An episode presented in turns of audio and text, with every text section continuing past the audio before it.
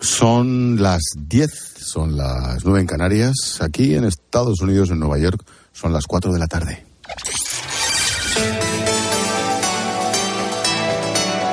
Con Expósito, la última hora en la linterna. Cope, estar informado.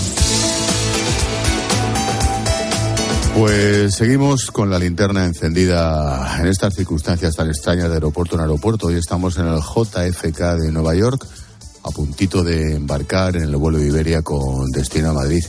Mira, mm, hemos encendido la linterna en los últimos años en sitios francamente complicados y el denominador común es que estamos muy orgullosos de ser españoles, de ser europeos, echando la vista hacia, en nuestro caso, Madrid, Barcelona, Sevilla, dices, joder, qué pedazo país tenemos. De verdad, ¿eh? aunque a veces seamos los primeros por unas cosas u otras en intentar cargárnoslo. Habitualmente vemos el mundo, mira, en el último año lo he visto desde Ucrania, lo he visto desde el Congo, un poquito más atrás lo hemos visto desde Irak, desde Siria, desde Venezuela, y ves Madrid y ves Europa y dices, caramba, qué pedazo continente. Bueno, pues en este caso igual, pero visto desde la supuesta capital del mundo. De verdad, la Unión Europea, te lo puedo asegurar, es el mejor sitio del planeta para jubilarte para tener un hijo, para que te duelen las muelas, para, para ir al médico. Por tantas cosas, te puedo asegurar que yo me cambio. En cualquier momento aparece por aquí la pantallita con que tenemos que embarcar y tengo que salir pitando. Alberto Escalante, buenas noches. Buenas noches, Ángel. Aquí estoy yo para hacerte el quite, ¿eh? No te preocupes. Eso, eso, Tú cuando eso. tengas que salir Ese- corriendo, sales corriendo, ¿eh? Sin Yo, avisar. si ves, si, si ves que corto es que se me han ido ya Silvia Martínez, Rubén Corral, Juan Carlos Matamoros y me han dejado aquí tirado como un perro, Vigílales, pero cosa, que, vigílales, cosa que que es más que probable. Esos tienen Estos- mucho peligro, ¿eh? Salen corriendo y cuando te quieras dar no cuenta vuelvo, estás ahí no solo. vuelvo, no vuelvo a viajar con esta gentuza. Yo ahí lo dejo. Oye, qué raro, qué raro Alberto se ve, se ven las cosas de España desde aquí, macho. Eso te iba a decir, ¿cómo se ve desde allí la, la actualidad española? Por ejemplo, hoy estamos hablando de esa revisión de la condena a los de la Arandina con la nueva ley del solo sí Mm. sí. ¿Cómo lo ves desde allí, desde Nueva York? se ve como muy pequeño. Mira, mm, esta ciudad es una ciudad de contrastes para lo bueno y para lo malo. Es todo exagerado y tú lo conoces. O sea, es absurda en muchos aspectos. Pero, pero claro, cuando ves, cuando ves cómo está el mundo, ves la emigración, ves los dramas humanos, ves la revolución económica, y nosotros con el sí es sí, con la ley de familia a estas alturas, cuando teníamos que estar más, más que orgullosos de nuestra sociedad, no sé, dices, "Pe- pero ¿cómo es posible que estemos en ese proceso de ingeniería social? Que tengamos un presidente tan enamorado de sí mismo, yo la frase de ayer todavía me sigue, he soñado con ella. La de pasaré a la historia por una de las cosas. He seguido soñando, no te rías, Martínez. Eh, de verdad, eh, me parece todo tan inaudito, tan canijo, tan pequeño, tan miope, que no consigo entender cómo siendo el país que somos en el continente en el que estamos, nos fijamos en cosas tan tan absurdas. Que Dios me perdone, pero tan absurdas, Alberto. Antes de que te llamen para embarcar, Ángel, un apunte sobre el, otro, el otro gran titular del día, esa elección de Juan Carlos Campo, de Laura Mm. 10 para el Constitucional. ¿Qué opinas? Pues mira, tengo el corazón partido. Eh, de Laura 10 no sé nada. Sencillamente el equipo de Bolaños, eh, acordada por los socialistas catalanes, por Junts y por Esquerra, para no sé qué tema estatutario en Cataluña, luego ya me imagino de qué te cogea, pues vale. De Juan Carlos Campo, yo es que tengo muy buen concepto. O sea, no solo porque se pusiera la ley del sí es sí y porque se comiera el marrón de los indultos que le venía completamente impuesto de arriba, es evidente que es un cromo político, salvando las distancias, como lo fue Dolores Delgado para la Fiscalía. Pero a mí me parece un tipo sensato. Es un magistrado, es un juez de profesión. Le han colocado en el Constitucional. Yo prefiero a Juan Carlos Campo antes que a Yolanda Díaz, me parece, evidente. Y prefiero a Juan Carlos Campo antes que a Vicky Rosell, que era la candidata de Podemos para poner ahí, ¿no? Por lo tanto, tal y como salió y por lo que me consta, me parece que le debían una muy gorda. Ojalá lleguen a un acuerdo, ojalá lo haga bien. Sigo sin que me convenza el sistema de elección del Constitucional, pero quiero pensar que este es un buen hombre, ¿no? Sinceramente. Pues vamos a verlo. Ahora lo analizaremos con Agustín Peri y con Maripao Domínguez, que ya están por ahí preparados para la tertulia. Pero antes de, de embarcar, Ángel, una última sensación. ¿Cómo has visto Nueva York? que te traes de allí en la, en la mente? Uf, la ciudad de la exageración para lo bueno y para lo malo. La ciudad de la libertad, la ciudad de la mezcla de colores y de razas y de etnias, cosa que me parece absolutamente envidiable. Pero nunca he visto tantos homeless, ni tantos drogadictos, y tanta gente tirada con enfermedades mentales, seguramente producto de las adicciones como aquí. Mira, ayer estuvimos por el Bronx, atravesamos Harlem y casi casi se veía más normalidad. Te doy mi palabra, en el Bronx que en el centro de Manhattan, entre la Quinta Avenida y Wall Street.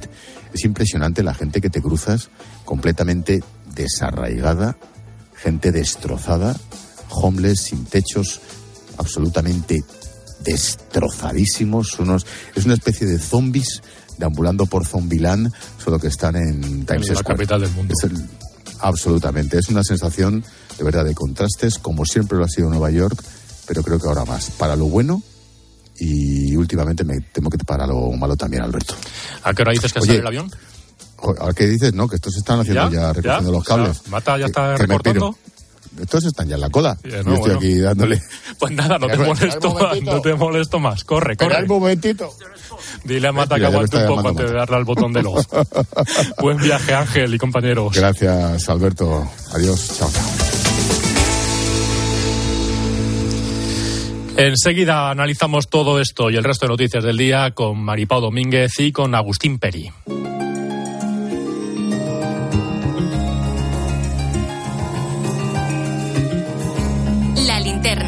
Expósito. Cope. Estar informado.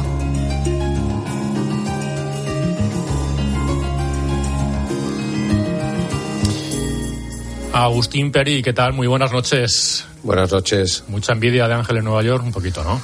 Muchísimas, sobre todo porque mis hijos que viven en Estados Unidos, con el retrato que ha hecho, todavía va a ser más difícil que mi mujer duerma tranquila. Se lo diremos a la complicado. vuelta. Se lo diremos a la vuelta al jefe. Maripau Domínguez, buenas noches. Hola, muy buenas noches. Tú también, ¿no? Y media. Sí, sí, sí, mucha. Pero que, que, qué bueno esto último que ha contado, qué bien lo ha contado, ¿no? Y que, que cuánto contraste y, y que, no sé, es- Bueno, la sociedad americana, ¿no? Lo, lo Sí. exageradamente bueno y también lo exageradamente malo, a veces sin sí, término medio. todo. Pero eh, también me ha gustado cómo ve tan lejos lo que, la, la realidad y la actualidad en España, ¿no? Que a veces, en fin, nos perdemos en estas miserias y en, y en, y en estos vericuetos políticos que no conducen a mucho. Y nos parece que, bueno, sobre todo al presidente Sánchez, ¿no? Le parece que es el ombligo del mundo, sí mismo, eh, o sea, él, en su mismidad. Es historia viva de España. Exacto. Ah, sí. Va a pasar a la historia. Eso es. y eso tal y es. cual. Bueno, Eh, pues. Una de las cosas. Es decir, que no es la única. Exacto. O sea, él lo tiene que no. clarísimo, que, hay muchas. Pasa que más. yo creo que las que él cree no son las mismas que pensamos el resto. Es posible. Puede ser, puede ser, Peri, puede ser. Bueno, vamos a analizar esa, esa actualidad española, política, judicial, porque hoy está todo un poquito, un poquito mezclado. Si os parece, empezamos por el, el Tribunal Constitucional, ese- esa propuesta del Gobierno que pone sobre la mesa dos nombres para renovar el, alto tribunal de Cane. Son el exministro de Justicia, Juan Carlos Campo, y Laura Díez, la exdirectora general del Ministerio de Presidencia. El Gobierno da este paso a la espera de que el Poder Judicial proponga sus candidatos. De momento, esta situación está bloqueada. Ricardo Rodríguez, buenas noches. Buenas noches. El gobierno ha defendido a capa y espada los nombramientos de Juan Carlos Campo y de Laura Díez como futuros magistrados del Constitucional a pesar de su trayectoria política vinculada al PSOE. Félix Bolaños se ha negado a admitir su sesgo parcial. Poner en duda la imparcialidad de los magistrados que nombra el gobierno es demasiado decir. El gobierno nombra personas absolutamente idóneas para el puesto. Sus candidatos son absolutamente idóneos y lo único que cabe hacer al alto tribunal es constatar que cumplen los requisitos formales, exigencia que ambos superan. En su ejercicio, el ministro de la Presidencia ha admitido la naturaleza política de la renovación. Es, como dice la propia Constitución, el máximo intérprete de la Constitución. Le nombran órganos que tienen naturaleza política, como es el gobierno. Y ha aprovechado para presionar al Poder Judicial a sus vocales conservadores, instando a designar sus otros dos magistrados. En el ala socialista hay quienes aplauden a Pedro Sánchez por cuidar de los suyos. Lo primero, Agustín Maripau, ¿algún comentario sobre el perfil de Juan Carlos Campo y de Laura Díez? ¿Algo que opinar? Eh, Agustín. Hombre, yo creo que no es tanto el perfil de ellos, que es evidente que, es al- algo inédito en la historia de la democracia española, que es que pasen un ministro de justicia, nada menos, pase en la misma legislatura al Tribunal Constitucional y una directora general eh, de Moncloa eh, se convierta también en magistrado constitucional. Eso es inédito. Yo creo que aquí lo grave no es eso, eh, que lo es, sino eh, la forma en que se produce este hecho. Es, un acto de chulería, ¿no? de cesarismo por parte de Pedro Sánchez. Antes manoseaba al Poder Judicial, ahora directamente lo magrea. ¿no? Y yo creo que eso, eso denota que él ha roto todos los puentes. La división de poderes es una entelequia, es una bagatela y a partir de este momento, eh, queda un año, él deja claro lo que va a hacer, que ya empezó a hacer con otras instituciones públicas, ¿no? como las empresas semipúblicas, como el CIS, como Televisión Española. No, no conoce límite ninguno en su carrera hacia el poder absoluto.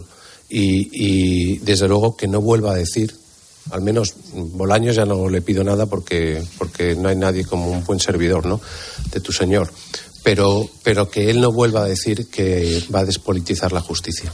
Maripau de... Eso lo que he repetido varias veces es una auténtica mentira. Maripau decía de Laura Díez, apenas tenemos referencias, alta funcionaria, pero digamos de segundo nivel con poca exposición pública. ¿Te merece alguna reflexión el nombre de Juan Carlos Campo y su pasado por el gobierno? A mí, eh, Juan Carlos Campos sí, me merece todo el respeto del mundo y además, mm, pues cuenta, puedo decirlo, con, yo creo que con cierta simpatía. O sea, no pasa nada por, por reconocerlo, porque creo que además fue un, ministro de Justicia que, que tenía muy claras eh, determinadas cosas que tuvo que hacer y, al final pues le dio la patada a Sánchez eh, a la espera de eh, poder recompensarle por haber hecho eh, el, trabajo que era en aquel momento el trabajo sucio ¿no? ¿por, qué lo tenía, lo tenía que hacer? Esto no es la obediencia de vida del ejército. ¿Por qué tenía que.? No, porque tenía que, aprobar los indultos, porque tenía que vestirlos ah, de bueno, aparente. Sí, claro, es que, hombre, es que es, que es clave, ¿no? es el ministro de, los indultos, ¿no? Pero sí, va a desgraciadamente va a pasar a la historia como, como eso. Cuando. Bueno, pues, pues yo creo que eso ya lo retrata y a la semana, y a la semana le da la patada en el trasero, ¿no? Sí, pero claro, eso es una realidad. exactamente, porque hizo el trabajo sucio. Podía haberse negado, sí, también podía haberse negado. Eh, dicho lo cual, mm, a mí el hecho de que eh, estas puertas giratorias eh, sean en la, en, la, misma administración pública al más alto nivel, como puede ser el Tribunal Constitucional, lo siento, pero me parece que no tiene un pase. O sea, no. Pero tampoco me sorprende, porque yo después del nombramiento de María Dolores Delgado como fiscal general del Estado, pues claro, eh, ya esto es como de casi, si me apuras, de segundo nivel, porque es que aquello fue clamoroso. Y aguantaron el chaparrón porque, porque mira que hubo críticas y críticas y se sacó en todos los medios un día, otro día. Y a Pedro Sánchez le dio exactamente igual y aguantó el chaparrón. Vale. Pues con esto va a pasar lo mismo. Eh, yo creo que un ministro y una directora general que ha estado codo con codo con el presidente del gobierno no pueden ir al Tribunal Constitucional. ¿Por qué no? Porque estéticamente no se sostiene, pero además porque es demasiado obvio o sea, es hasta, te diría que obsceno, Peri, obsceno. No, no, eh, eh, no, es, estético, no es estético y tengo ciertas dudas de que sea legal, porque contraviene el artículo 159 de la Constitución. Que se va a decir que, además la retuercen. o sea, es una manera de retorcer la Constitución, claro. La Constitucional lo que ha hecho es esperar a ver qué hace el Consejo General del Poder Judicial, que, que puede negarse perfectamente, porque el sistema no es este. No, es este, no, Exacto, tienen que haber sido los cuatro. Esta es la siguiente pregunta, la otra pata de este debate. ¿No hace bien el gobierno en, nombrar estos dos magistrados sin esperar al poder, al CGPJ, al Poder Judicial, o debería haber no, Retorciendo la Constitución. claro, lo tiene, lo tiene mandatado. Lo tiene mandatado. no pueden nombrar cargos eh, cuando se da cuenta de que de esa decisión que, que, ha tomado, eso afectaba también al Constitucional, que él lo necesita para blanquear su política para blanquearla, entonces dice, no, hago una adenda, ¿no? Eh, vosotros no podéis nombrar jueces, pero yo sí puedo eh, activar el, constitucional. Entonces lo que hace es exactamente eso. Yo mm, no sé lo que hará Europa, pero desde luego estamos mucho más cerca de Hungría y de Polonia de lo que estamos del resto de Europa. Eso es una realidad empírica. Eh, es el, absoluto sometimiento del Poder Judicial al Ejecutivo. Eso es una realidad que es incuestionable, lo diga Bolaños o, lo sostenga el hombre más importante de la historia de España. Da igual, eso es una realidad.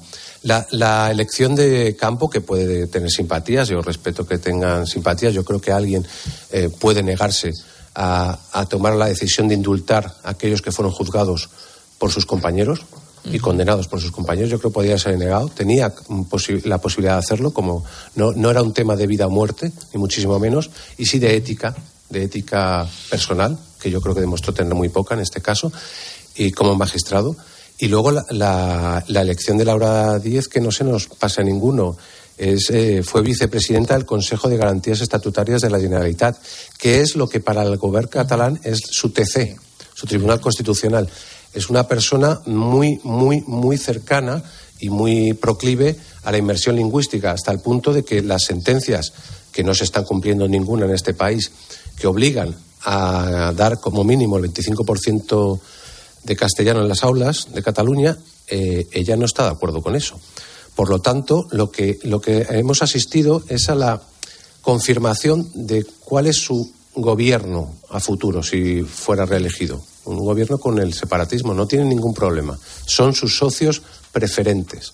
Y por lo tanto, todo lo que pidan se os dará. Y eso es lo que ha hecho. Entonces no tiene ningún pudor.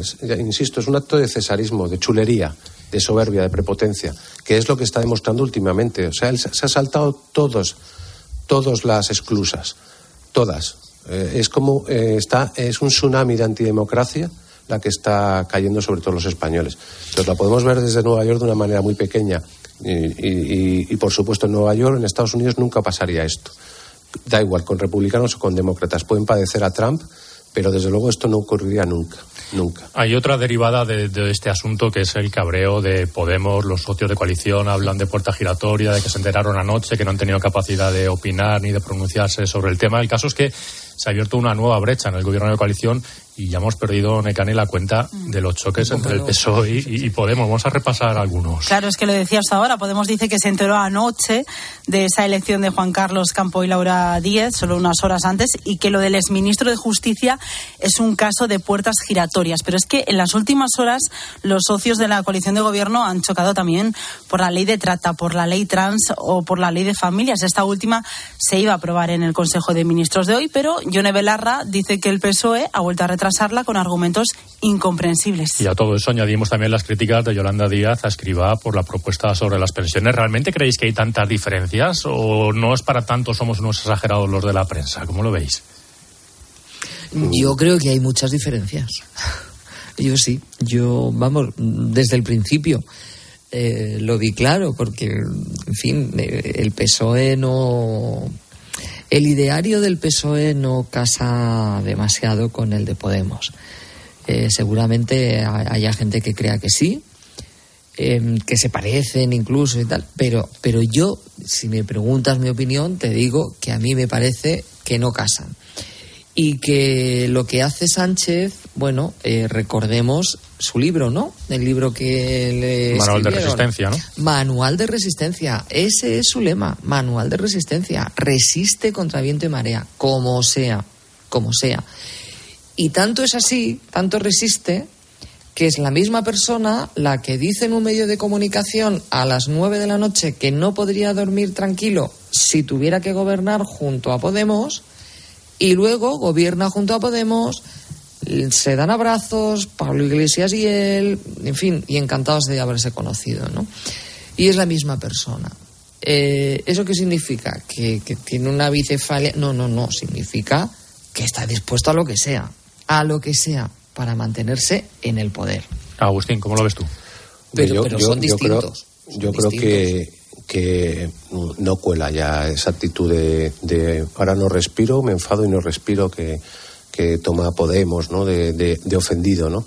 Eh, ellos saben con quién, con quién pactan y con quién gobiernan. Si, si todas las afrentas son como, como las cuentan, y, a la vista está, tú que has asaltado los cielos, bien puedes pegar un portazo y salir de Moncloa. Eh, no lo vas a hacer, porque no lo van a hacer. y Sánchez lo que está haciendo simple y llanamente es mm, canibalizar por donde puede canibalizar, que es por su extrema izquierda. O sea, él mm, cada vez está más alejado del centro, el centro viaja donde viaja él, por lo tanto se aleja del centro, y, lo, y donde puede pescar es en el naufragio de Podemos y sus diferentes siglas. A mí me recuerda mucho a Izquierda Hundida, ¿no? Pues esto es exactamente igual. Lo, va, lo va, les va segando la hierba bajo los pies. Eh, no, no, es necesario el discurso político de, de cercanía con, pues con Bildu, con, con RC, ya lo asume son sus socios preferentes, no es ni siquiera Podemos su socio preferente. Él ve que ya es un partido en, decadencia absoluta, sí que tiene, bueno, que tiene un, un speaker eh, fuera, que, que ha vuelto a la trinchera, pero lo tiene fuera y no sabe, Yolanda Díaz pues, puede convertirse en la Kamala Harris española, eh, pues ser un coitus interruptus político y, él dice, ¿por dónde puedo crecer? Por aquí, pues, pues os voy a ir comiendo. Y os paro las leyes y dentro de tres o cuatro meses se presentará como el hombre de centro, que paró las leyes absolutamente arrabaleras que están poniendo en marcha sus, sus socios. Y, y si se tiene que volver a la bandera española durante media hora, lo hará. Os recuerdo que cuando era candidato a secretario general del PSOE es lo que hizo, una, una escenografía con Begoña tipo Patton eh, con la bandera española enorme. Yo no sé de qué ha quedado ocupando todo el escenario. Bueno, pues este es el mismo eh, que, ha, dado todo, todo al secesionismo y que ha entregado todo a lo que le ha pedido Bildu. ¿no? Entonces, es, la misma persona. A mí lo que me parece increíble es que todavía haya gente que se lo crea. El tema eh, está que entramos en el último año de legislatura y, y, los presupuestos aprobados, pero ambos se necesitan y ninguno va a romper con el otro. Bueno, pero entonces, entonces no, no, no, tener un poco de dignidad, ¿no? Estas pataletas, ¿no? Lo mismo que os decía con Campo, ¿no? Y esto de ahora me enfado y no respiro, bueno, pues, pues te ahogas, pero ahógate. O sea, lo que no puedes hacer es estar planteando constantemente, eh, me ha traicionado, me he enterado. O sea, si un, si un miembro del Consejo de Ministros se entera de una decisión por los, por los medios o por el granma de, del, mm, de Sánchez, que ya sabemos cuál es, pues oye, eso para mí me parece una ofensa de tal calibre que es para en ese mismo momento romper cualquier tipo de acuerdo. Y, yo creo que si no lo haces, mm, tu credibilidad política ante los tuyos, los que te queden, es nula, es ninguna. Entonces, mm, bueno, tú deja que siga ensanchando su, su peso específico y que siga fagocitándose a todos. Bueno, es vuestro problema. Vosotros habéis decidido con quién estabais, ¿no? Con quién podíais acostaros, tuviera o no tuviera insomnio. Pues es con este. Mm. Pero es, es, verdad que la sangre nunca llega al río y yo creo que todo es una impostación, eh, es una manera de, de dirigirse a su electorado, me estoy refiriendo a Podemos, y lo hacen para, bueno, pues no, que no flaquen sus filas, ¿no? Es decir, que, que, que tienen que hacerlo porque se supone que su electorado es lo que espera que hagan pero luego es un, nada, es, una postura absolutamente impostada, es una representación tras otra. Eh, pero es, más, es más agresivo, es más agresivo, es más agresivo el líder, el líder de Podemos, que es, sigue siendo Pablo Iglesias, los son marionetas. Eh, desde fuera es muchísimo más agresivo si tú coges todas sus alocuciones públicas, que parece José Beria, eh, al servicio de Stalin, pues todos sus discursitos es de una eh, agresividad hacia, hacia Pedro Sánchez bestial, que no la tiene Feijó. No la tiene Feijó. Yo casi diría que no la tiene ni Santilla Bascal. Entonces, tú si tú le escuchas, dices, bueno, pero ¿qué, qué hace, qué hace Yone Belarra en ese Consejo de Ministros? ¿Qué hace Irene Montero en ese Consejo de Ministros? Y Yolanda Díaz, bueno, lo hace porque es una traidora, según Pablo Iglesias. Entonces, a mí, cuando tú alcanzas tal nivel de calentura, esto es un matrimonio roto, ¿no? Debería serlo. Y si no, tu credibilidad es nula. Nula, ninguna. Entonces, eh, os necesitáis, vais a seguir en base a qué? Pues a, a un pacto de, intereses. Pues entonces dejaros de este espectáculo de, afrentas y de bofetadas y de, y Jara porque es puro teatro. Es una cosa lamentable, ¿no? Lo que ocurre que, bueno, al final, pues, pues eh, a mí lo que, lo que más me preocupa es que pese a todo esto, pues la, encuesta que publicábamos el otro día de GAT3 de Michavila, que sabéis que eso es eso a mí suele acertar, sí, sí. que acierta siempre, pues mm, el desgaste de Pedro Sánchez no, no era tan alto ¿No? como se podía Luego, esperar. luego vamos con ese tema, que creo que Julio Ah. César va, va a tirar por ahí. No nos hagamos Vale, spoiler. vale. Vamos a dedicar Vale, unos vale, minutitos a esa sentencia que hemos conocido hoy, esa es decisión del Supremo, revisando la condena del caso Arandina, elevando a nueve años las penas a los exfutbolistas que agredieron sexualmente a una menor necana en 2019. Y la sala lo que ha incidido es que hubiesen sido 10 años en vez de 9 con la anterior legislación, pero que la ley del solo sí es sí la deja en eso, en un año menos. Por cierto, sobre esas rebajas de condenas de algunas sentencias, el Supremo ha dicho que habrá que estudiar caso a caso y no tomar una decisión de forma global. Y desde el Gobierno, ¿qué dicen? Bueno, la ministra de Justicia, Pilar Job, ha dicho que analizarán con detalle la postura del tribunal. Sería imprudente aventurar cualquier tipo de eh, actuación por parte del Gobierno sin haber analizado pormenorizadamente qué es lo que dice eh, nuestro alto tribunal, el Tribunal Supremo. Por lo tanto, eh, pues vamos a ver qué es lo que dice la sentencia. Pero yo quiero poner en valor eh, la ley del sí es sí, quiero poner en valor que se trata de una ley que lo que hace es cambiar todo un modelo de política criminal sobre los delitos contra la libertad sexual. Desde el PP dicen, por cierto, que es el momento ya de tomar responsabilidades políticas. ¿Creéis que va a haber algún tipo de efecto político con esta decisión del Supremo? El Gobierno lleva días diciendo hay que esperar a que se pronuncie el Supremo. Esto no ochenta jurisprudencia, pero influye, ¿no? ¿O no? No, no, eh, yo creo que eh, Sánchez está disfrutando. O sea, que cada día que pasa, eh, salvo por el patinazo de Vox, eh, victimizando a Irene Montero, que es, que es impresentable en todos los términos, en el personal y en el político, salvo eso, eh, está disfrutando como nunca de, de ver cómo se está deshaciendo el personaje. O sea, la chapuza perpetrada con la ley del sí es sí, eh, que además dijeron, no, no, esto lo va a arreglar el Supremo porque va a unificar eh, jurisprudencia. Mentira, te acaba de decir que no. O sea, el alto tribunal ya te ha explicado lo que va a hacer, que es eh, mirar cada caso, cas- cada caso. Que es lógico, por un- otro Que es lo lógico, Claro, que es lo lógico. lógico. Sí, claro, sí. entonces va a hacer eso y por lo tanto es, es otro varapalo para, para la ministra y, y- y luego la hipocresía de Pilar Job, ¿no? Vamos a escuchar lo que dice el tribunal. Yo te puedo decir lo que dijo el tribunal en el caso de las condenas del proceso. Y tú le escuchaste también que nos has indultado. Entonces, eh, aquí, aquí lo que se trata es de que se vaya macerando Irene Montero. O sea, cada día que, que salga una condena lamentablemente rebajando eh, la pena a, a esta gentuza, pues es una mm, es algo que, que tiene una muy buena muy buena predisposición para el gobierno, para la parte socialista del gobierno. Es decir, que cale la idea de que estos les viene muy grande estar en el gobierno. Que tú los, los mantienes, los, los dejas, porque les has dado su espacio, les has dado unos ministerios en donde se supone que no iban a poder hacer gran cosa, y por eso, como se aburrían, pues han inventado 16 tipos de familia diferente, incluso la de la familia de una sola persona.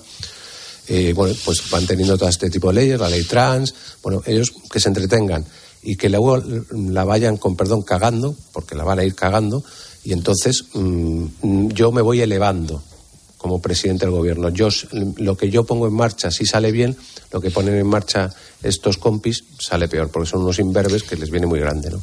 Y Oye. yo creo que lo está utilizando. Claro, lo que pasa que eso a mí me parece de una eh, extremada crueldad en el caso de la ley del sí es sí, porque dejarlos que se estrellen, que en el fondo es lo que estás diciendo, solo que lo hacen como a fuego lento, ¿no? Em, pues hombre, en este caso es duro, ¿eh? Es muy duro.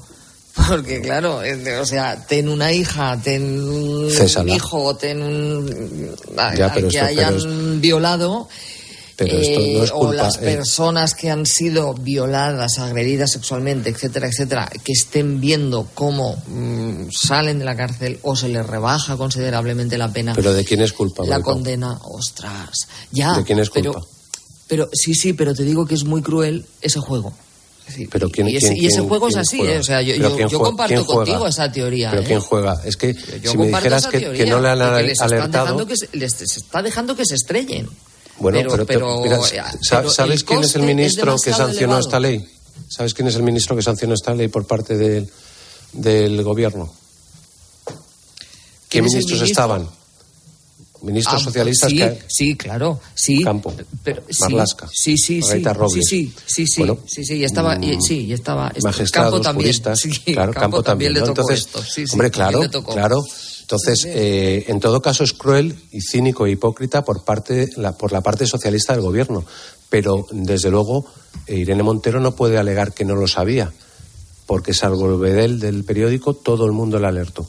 Sí. Todo el mundo le dijo esto va a ocurrir, esto va a pasar. Y te recuerdo lo que dijo ella, que eso era el terrorismo machista, eh, la ultraderecha, el, el no dejar a las mujeres, violencia contra las mujeres. No, no, te estaban avisando magistradas, juristas, asociaciones Bueno, feministas. hasta la el mundo- consejera de Igualdad de Castilla-La Mancha. hasta la consejera, eh, efectivamente, te están diciendo, ojo, ojo con esto, ojo con esto. Y tú seguiste adelante.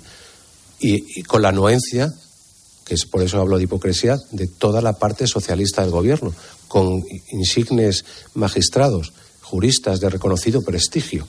Bueno, pues todos estos eh, sancionaron esa ley, la firmaron. Por lo tanto, eh, hay un utilitarismo por parte de Sánchez, como ha hecho con todo, con todo, a las pruebas me remito, es una más, y él quiere que se macere en su salsa, eh, Irene Montero, le viene bien. Entonces, eh, decir Pilar Job, no, es que esta ley lo que busca, no, si lo que buscaba mm, me parece absolutamente legítimo y loable, pero si tú eres una inútil aplicando tus, tus deseos de conseguir mayores condenas para los agresores y acabas beneficiando a violadores, tú tienes que dimitir por inútil, simplemente por inútil.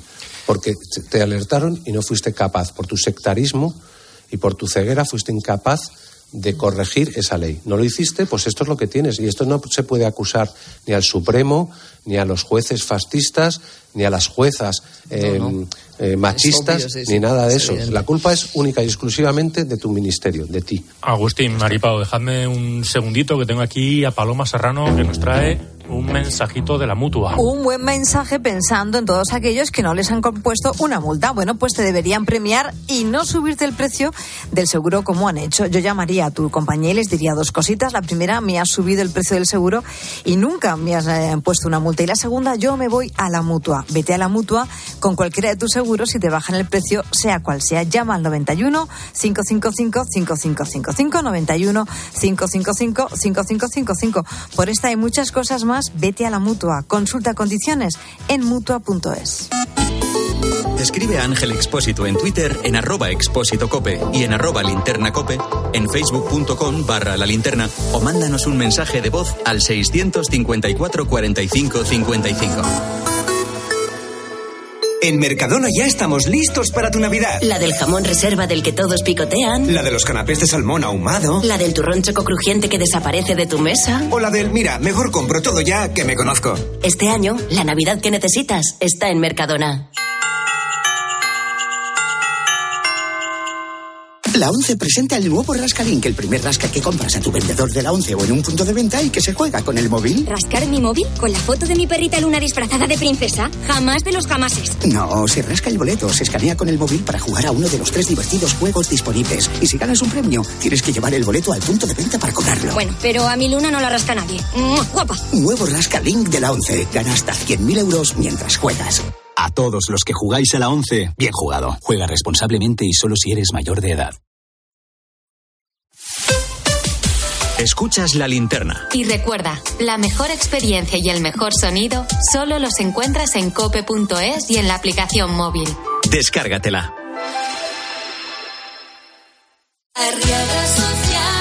¿Estás en un fichero de morosos? Te ayudamos a salir y si no tenías que estar, solicitamos una indemnización. No pierdas el tiempo. Llámanos al 900-264-009 o entra en arriagaasociados.com. Arriaga Asociados. Hagámoslo fácil. Con Costa Cruceros, vive un mar de experiencias desde 299 euros por persona reservando hasta el 2 de diciembre. Descubre el Mediterráneo, Dubái, el Caribe o el norte de Europa a precios de Black Friday. Consulta condiciones y reserva en Halcón Viajes o Viajes Ecuador y prepárate para disfrutar de la mejor gastronomía y entretenimiento a bordo. Dos cositas. La primera, ahora que suben los precios de todo, tú también me lo has subido. La segunda, yo me voy a la mutua. Vende a la mutua con cualquiera de tus seguros y te bajamos su precio, sea cual sea. Llama al 91 555 5555. 91 555 5555. Por esta y muchas cosas más, vente a la mutua. Condiciones en mutua.es. Nuevo MGHS 1.5 Turbo. Totalmente equipado y con 7 años de garantía. Desde 22.990 euros. También disponible en versión híbrido enchufable. MGHS. Porque lo quieres todo. Precio sujeto a financiación. Consulta condiciones en mgmotor.es. Esta tarde vamos a intentar explicar por qué hay que. Esto es algo sobre lo que tenemos que concienciarnos todos. Por eso me he venido a pleno campo de lunes a viernes de 4 a 7 en la tarde de Cope con Pilar Tisneros y Fernando de Aro encuentras el mejor entretenimiento y todo lo que necesitas para entender la actualidad.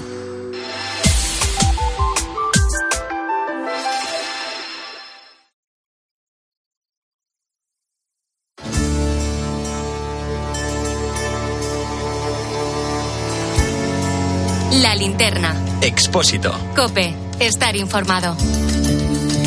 Seguimos con nuestro tiempo de análisis y tertulia con Agustín Peri, con Maripau Domínguez. Otra de las grandes noticias del día, sin duda, es ese nuevo documental que hemos conocido hoy sobre la avalancha masiva, la valla de Melilla del pasado verano, Necane. 16 minutos con testimonios de supervivientes, de agentes que trataron de frenar el salto de miles de inmigrantes. Conclusiones de este documental, impulsado por un consorcio periodístico internacional, pues que los hechos sucedieron en territorio español y que hubo algún muerto a este lado de la frontera. En ambos casos, lo contrario de lo que sostiene Fernando Grande Marlasca, que mañana comparece en el Congreso.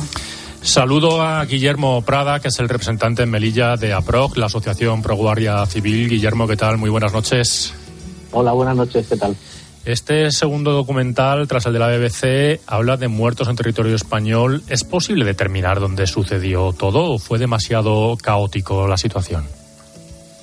Bueno, eh, a, a, lo primero hay que decir que todo ocurre en suelo español, porque la valla de Melilla está hecha en suelo español, está construida en suelo español y el puesto fronterizo de barrio, de barrio chino está en suelo español. Todo está en suelo español. No hay, esto es como un, un, señor que en su jardín se hace una valla para separarse del de al lado. Oiga, mire, la tiene usted que construir en su suelo nacional, en su suelo, en, su, en, el suelo que ha comprado usted. No la puede hacer en el, en el del vecino. La valla de Melilla está empotrada dentro de, de lo que es el suelo español. Es decir, si una persona toca la valla por fuera, por fuera me refiero a por el lado que da a Marruecos, está pisando suelo español. A nosotros nos parece desde la Asociación Pro Guardia Civil que este debate está manido, está, está, está corrompido, está obsoleto y es un debate absurdo.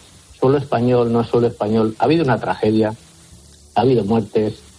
Eh, vamos a solucionar el problema. No discutan ustedes, eh, me refiero a los que quieren hacerlo, por supuesto, sobre si ha sido un suelo nacional o no para buscar una responsabilidad o no. La responsabilidad se tiene desde el momento en que ocurre una tragedia. Y la responsabilidad se tiene porque no se aplican la legislación y porque no se ponen los medios eh, suficientes para evitar un efecto llamada galopante que va a provocar no solo muertos en los inmigrantes, sino eh, probablemente algún fallecido dentro de nuestras filas porque el último salto fue absolutamente terrorífico. En ese sentido, Guillermo, eh, ¿teméis que esta bronca política acabe salpicando de alguna forma a los guardias civiles que se enfrentaron aquel día a la avalancha? Bueno, pues por supuesto, si es que nosotros estamos viviendo un déjà vu de lo que pasó en el Tarajal. En el Tarajal salieron ONGs eh, aportando informes forenses que luego el juzgado de instrucción de Ceuta se encargó de desmentir y de desvirtuar, porque bueno, pues no eran para nada parciales. Eh, estamos acostumbrados a que se cojan testimonios de personas que con toda la intención del mundo pues eh, testifican que, se le golpeó, etcétera, etcétera. Oiga, en aquella ocasión mmm, creo que fueron 16 guardias civiles los que resultaron investigados, ni más ni menos que por un delito de homicidio, no por un delito de homicidio. Allí se ahogaron muchas más personas, creo que fueron 15, 15 o 16 personas. Bueno, pues esos guardias civiles estuvieron imputados, investigados durante un montón de años precisamente por esas muertes. Los guardias civiles de Melilla hemos sido investigados por trato, por, por eh, lesiones, trato degradante, eh, por no aplicar el, el por prevaricación, por no aplicar bien el, Oiga, mire, nos han sentado ya en el banquillo por todo. Y ahora, pues, pues eh, casi sería mejor que todos aquellos que tienen dudas se vayan a un juzgado, pongan la denuncia, se aclare todo y a seguir.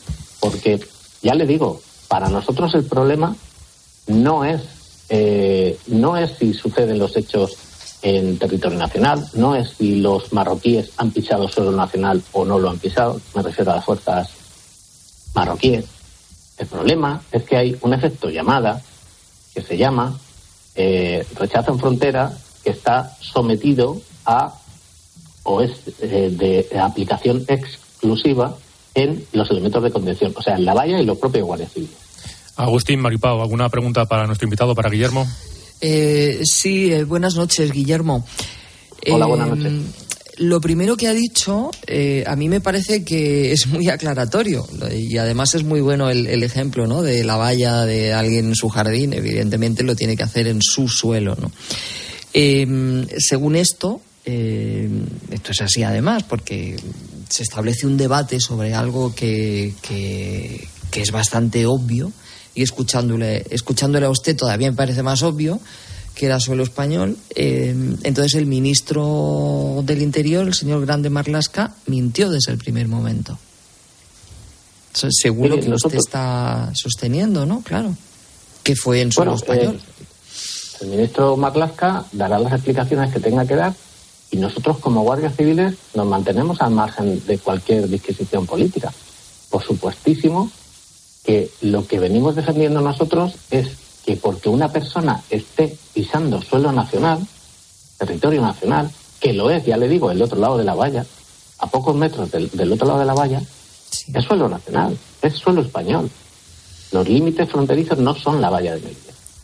Eh, yo invito a todo el mundo a que se lea la consulta 1-2001 de la Fiscalía General del Estado, que se le hizo a la Fiscalía General, del Estado, en la que se hablaba de qué es haber entrado en, España y qué es intentar entrar en España. Es la consulta 1-2001 de la Fiscalía General del Estado. Es muy esclarecedor.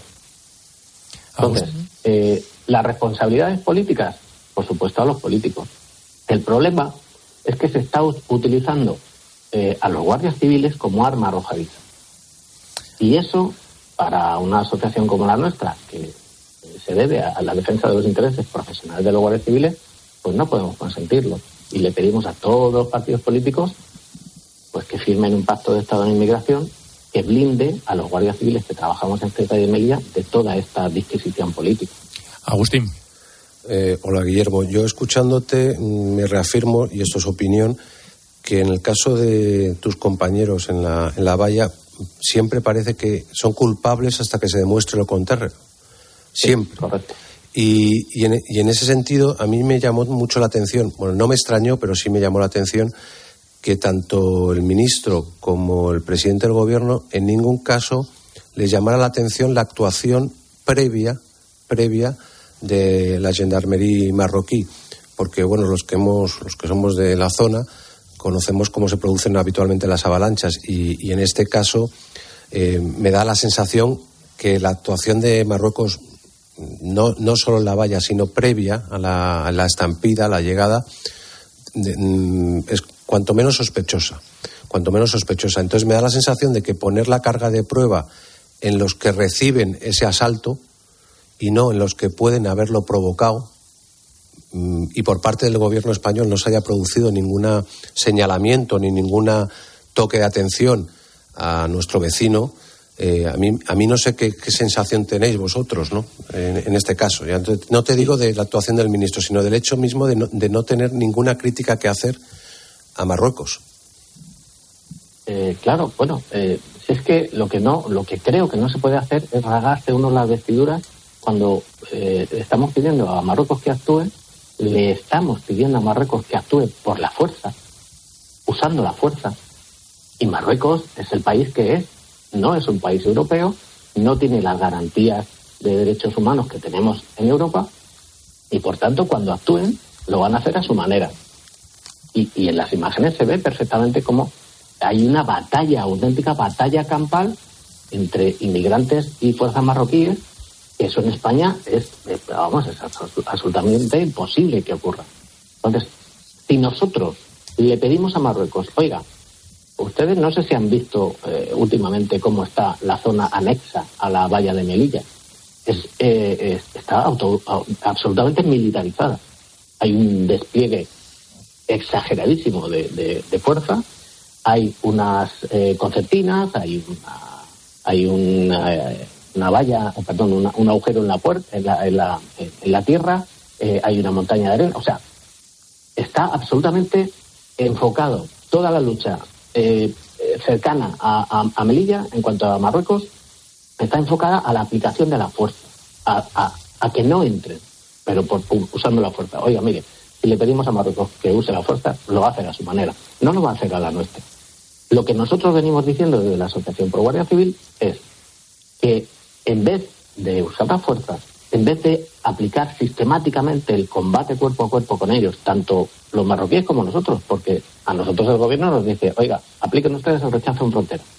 ¿Qué quiere decir el rechazo en frontera? Que no superen los elementos de contención, la valla y los guardias civiles. Pues mire, ya está el combate preparado. Estas son las, las normas, estas son eh, las normas para un, para un combate. Bueno, pues eh, lo que nosotros pedimos es que además del rechazo en frontera, se aplique el acuerdo de readmisión. De Guillermo. manera que se, se- No, te iba a decir, Guillermo, que muchísimas gracias. Guillermo Prada, representante de Melilla de APROC, de la Asociación Pro Guardia Civil. Gracias por atendernos esta noche aquí en la linterna. Buenas noches. Muy bien, muchas gracias.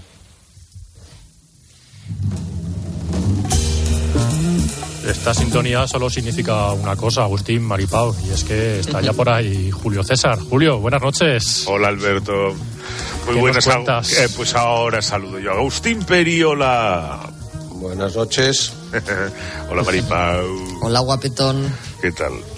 Oye, parasitación de las instituciones, colonización, que dice el PP, leyes imperfectas, cesiones continuas, traiciones a los principios del partido. Pues si todo lo que viene haciendo Sánchez es tan desastroso como decís los analistas, ¿por qué sigue teniendo un 27% en las encuestas y solo cae dos puntos respecto a 2019? Las encuestas independientes, luego ya la del CISE sale, pero digo en las otras. Bueno, yo, yo creo que, que, a ver, evidentemente a mí eh, lo decía antes, ¿no? Cuando te hacía spoiler, que sabes que tengo Sí, que siempre te esa, gusta. voca- esa vocación, pero me tendrías que mandar algún mensajito antes y ya está. Pero como no lo haces, como No, quieres ves dar la este toque original, Claro, y ¿eh? la naturalidad, sí. claro, pues mira, pues al final pasa lo que pasa. Ya, yo me aguanto. Eh, pero, pero eh, hombre, ti- tiene de, de dónde comer. Si lo, si, lo, si lo vemos con las elecciones de noviembre del 2019, pues tenía 120 y ahora cae a 109. Unidas Podemos tenía 35 y caería a 19 en la estimación ¿no? de noviembre del 2022. Por lo, tanto, tiene de dónde, de dónde comer, ¿no? Ahora, ahora bien, es verdad, es verdad que, resulta bastante llamativo que el desgaste eh, de Sánchez es menor del que mm, realmente yo creo que debería tener por las decisiones que toma, ¿no?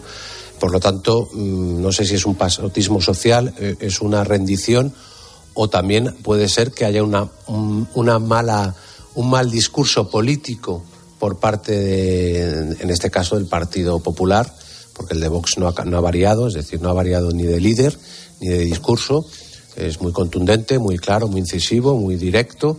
Y en el caso del Partido Popular, esta medida que él que ha tomado, que no me parece mal, pero no sé si está teniendo el resultado que él quería de contención, de moderación, de dejar la fruta madura, a lo mejor no eh, es interesante para conseguir votos del naufragio de ciudadanos, pero a lo mejor no lo es para movilizar al votante eh, suyo, ¿no? Para convencer de que hay que hay que desalojar a Sánchez de la Moncloa. A mí sí me llamó la atención, de, ya os lo digo, de el resultado de esa encuesta, porque yo pensaba que tendría un, un mayor desgaste. Pero bueno, no es así. Pues yo, yo voy en una línea similar a algo que ha dicho Peri, y es que creo que el Partido Popular se lo está facilitando, sinceramente. Yo creo que la oposición que está haciendo Feijó eh, se queda un poquito a medio gas y, y eso siempre abona el terreno para el contrario. Eh, cuando la oposición es mm, flojita o no acaba. Yo, me da la sensación de que Feijó arrancó con mucho brío porque además el partido, en ese momento el Partido Popular estaba necesitado después de todo lo que había pasado, la debacle que se, bueno, que se hicieron en Araquiri directamente, y entonces llegó como con mucho brío y se le esperaba con ganas. Pero después se ha ido deshinchando y eso ha favorecido mucho Es al- posible- al PSOE. Es posible que estas cosas que eh, para los analistas son muy graves no sean percibidas de igual manera por la ciudadanía. Hombre, Hombre, cuando tú polarizas, cuando tú polarizas, hombre, a ver, si, si más allá de las ideologías de cada uno, si, si lo que acaba de ocurrir con el constitucional, si lo de que está ocurriendo con la colonización de todas las instituciones, con el, la, con el indulto a, a los eh, golpistas, porque los fueron golpistas, eh, no es grave. Si, si la inmersión lingüística, la imposición de una, de una lengua y la prohibición de hablar otra en las escuelas no es grave para los ciudadanos, pues malamente, ¿no? Eh, ahora bien, yo, yo sí creo que lo que hay es un, un cierto, eh, pues no sé si pasotismo o, o bueno, vamos a ver qué pasa. Bastante problemas tengo con lo mío, que se vayan pegando estos y, lo, y que a, a lo, a lo mejor los problemas reales, diarios de los ciudadanos en el día a día son otros. O sea, me parece que le desgasta más el precio de la luz, la inflación, pero tiene baraca porque encima Europa mm, te va a dar dinero mm, sin preguntarte mm, al que venga cómo lo va a pagar. Entonces, eh, es un presidente con mucha suerte. Y luego, cuando tú manejas la agenda, es decir, tú colocas en la, en la agenda y actúas como candidato, que es lo que él hace, él, está ya en campaña para intentar ganar las próximas elecciones. Yo creo que ahí al PP lo único que yo le afeo es que necesitaría mostrar ese gobierno en la sombra y presentarse él como una opción mm, donde no solo proponga, no solo critique lo que hace Sánchez, sino que proponga qué soluciones va, va a traer, ¿no? Y yo creo que ahí, en esa que es política, es donde gestión está claro que, que tiene un buen cartel. El Partido Popular ya lo ha demostrado en muchas ocasiones, pero le falta un poco de, de pillería política. Y yo creo que ahí mm, también le faltan eh, juglares al Partido Popular. Julio. Ay, perdón. No, bueno, yo creo que a la gente eh, sí lo, que- lo que realmente le interesa es mm, si va a llegar a final de mes a la mayoría de la población, es lo que le interesa. Pero eh, lo de si mm, lo consideran tan grave como nosotros y tal, hombre, también depende. Eh, depende de, qué- de qué leyes, depende de qué tipo de cosas. Eh, no todo se puede medir por el mismo rasero. A mí lo último en lo que estamos, que es eh, ver cómo se le rebaja la pena a, a violadores y a agresores sexuales, a mí me parece que esto en la opinión pública eh, sí tiene una repercusión, porque es algo socialmente duro. O sea, uno espera que se les aumente el- la condena, sino que se les rebaje. Entonces esto eh, la gente lo entiende mal. Mm, Yo creo, eh, Peri, si no corrígeme, que temporalmente eh, estas últimas encuestas, claro, están hechas antes de que se empiece a aplicar la ley del sí es sí, ¿no? No, no, no. El, el trabajo de campo, el trabajo de campo la- la última. de la de GAT3. eh, La de GAT3 ya sí. pilla la, la, la sí, puesta- y, y bueno, y, daba otros sí. datos que eran muy llamativos que, que eran en torno al 71-72% de los votantes socialistas no estaban de acuerdo con la eliminación del delito de sedición, que el 74% tampoco lo lógico. estaban con la rebaja, Sí, sí. la posible rebaja de la malversación, que ya ha tanteado, todavía no es para evitarse él indultar a Griñán Mm. y, y hacerle otro favor a Junqueras, a su socio de, de preferente. Y, y en el sí es sí, que estaba mal explicada, pero en el sí es sí él ya ha señalado quién es el culpable, es lo que os decía antes. La culpable es Irene Montero, que es una chapucera, ¿no? Entonces, él prefiere decir públicamente, pero estamos contigo, que eres víctima de, de la violencia política por parte de Vox, que lo ha sido, no de violencia política, sino de una estupidez y de una falta de respeto absoluta por parte de Carla Toscano.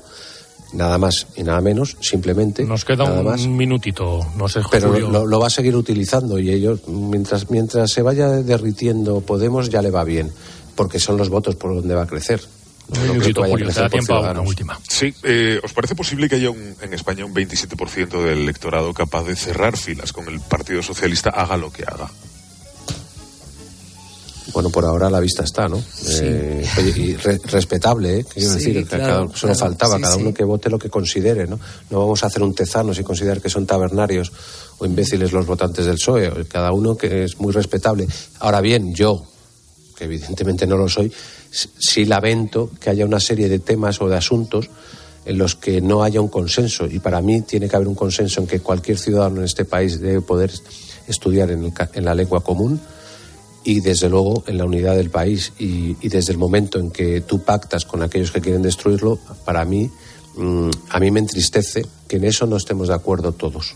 Maripao, muy breve. Mm. No, pues muy breve. Yo no voy a criticar el hecho de que tenga votantes, sea el porcentaje que sea, ni el PSOE, ni Vox, ni ningún partido. Es decir, pues es muy respetable. Yo no voy a compartir el ideario de Vox, pero bueno, pues hay que aceptar que hay, tiene votantes, claro, evidentemente, pues el PSOE también tiene sus votantes y el Partido Popular, o sea, yo en eso jamás me voy a meter, me parece muy respetable, sea del partido que sea. Maripau Domínguez, Agustín Peri, a ver si el próximo día el jefe nos lleva a Nueva York o a uno de estos días. Ay, no caerás a breva, ¿no? No te lo crees ni tú. no, te lo crees, la verdad que no. No, Peri, Peri, que nos tendrían que embarcar a ti y a mí en un avión, ya verías. Impresionante. Gracias, buenas noches a los dos.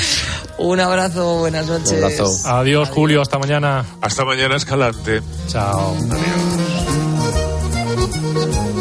La linterna. Expósito. Cope. Estar informado. Tras su empate con Alemania en el Mundial, los de Luis Enrique tienen en su mano pasar como primera de grupo a octavos. Este jueves desde las 7 de la tarde, Japón, España. Vibra con el partido de la selección y con el mejor equipo de la radio deportiva. Con Manolo Lama y 30 enviados especiales desde Qatar, contándote el minuto a minuto. Metió la pierna morada. Tiempo de juego. El número uno del deporte. Paco González, Manolo Lama y Pepe Domingo Castaño. Los números uno del deporte. El partido va a ser un espectáculo, ¿eh? Cope, la radio del Mundial. El seguro de salud Vivaz te da acceso directo a los mejores especialistas, hospitales y pruebas diagnósticas. Y para tu comodidad, con el servicio integral online de Vivaz, tienes tu médico, tus recetas y tus medicinas sin salir de casa. Prueba Vivaz, ahora desde solo 12,95 euros al mes con copago y dos meses gratis. Llama al 917-400-400 o entra en vivaz.com. El valor de ser directo. Consulta condiciones. Jaume Serra es una cava familiar que sigue fiel a su tierra y a sus orígenes. Por eso con Jaume Serra, esta Navidad vamos a demostrar nuestro cariño a los amigos, a la familia. Vuelve a reunirte con los tuyos y a brindar por los mejores momentos con tu cava favorito. Cava Jaume Serra, el amigo que nunca falta a la cita. Era un 22 de diciembre de 1939, cuando un niño de San Ildefonso cantaba el gordo. Al mismo tiempo, un vecino de Jaén se enteraba de que era uno de los ganadores. Tan agradecido se sintió aquel jienense, que le pagó al niño sus estudios hasta licenciarse, con una única condición, que nunca nadie conociera su identidad. Un sorteo extraordinario lleno de historias extraordinarias. 22 de diciembre, Lotería de Navidad. Loterías te recuerda que juegues con responsabilidad y solo si eres mayor de edad. Escuchas la linterna. Y recuerda, la mejor experiencia y el mejor sonido solo los encuentras en cope.es y en la aplicación móvil. Descárgatela. Tu alimentación saludable con HSN. Especialistas en nutrición deportiva con fabricación propia y descuentos en proteínas, colágeno, omega 3, melatonina y muchos productos saludables más. Haz tu pedido ya y recíbelo entre 24 y 48 horas, con envío gratis desde 15,90. hsnstore.com. Nutrición de calidad para una vida sana. Esta tarde vamos a intentar explicar por qué hay que. Esto es algo sobre lo que tenemos que concienciarnos todos. Por eso me he venido a pleno campo de lunes a viernes de 4 a 7 en la tarde de Cope con Pilar Tisneros y Fernando de Aro encuentras el mejor entretenimiento y todo lo que necesitas para entender la actualidad.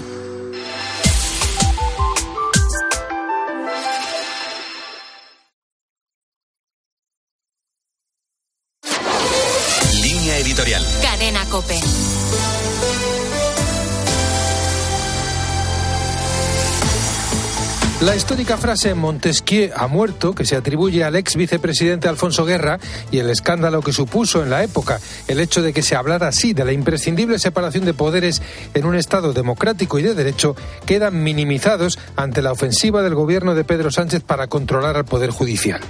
Ya fue grave que Sánchez nombrara en su día a quien había sido ministra de su gobierno como fiscal general del Estado y que luego presumiera sin rubor de que la Fiscalía dependía de él. Pero pretender colocar al exministro Juan Carlos Campo y a una directora general del gabinete del ministro Bolaños como miembros del Tribunal Constitucional es un ataque sin precedentes a la independencia del Poder Judicial. Campo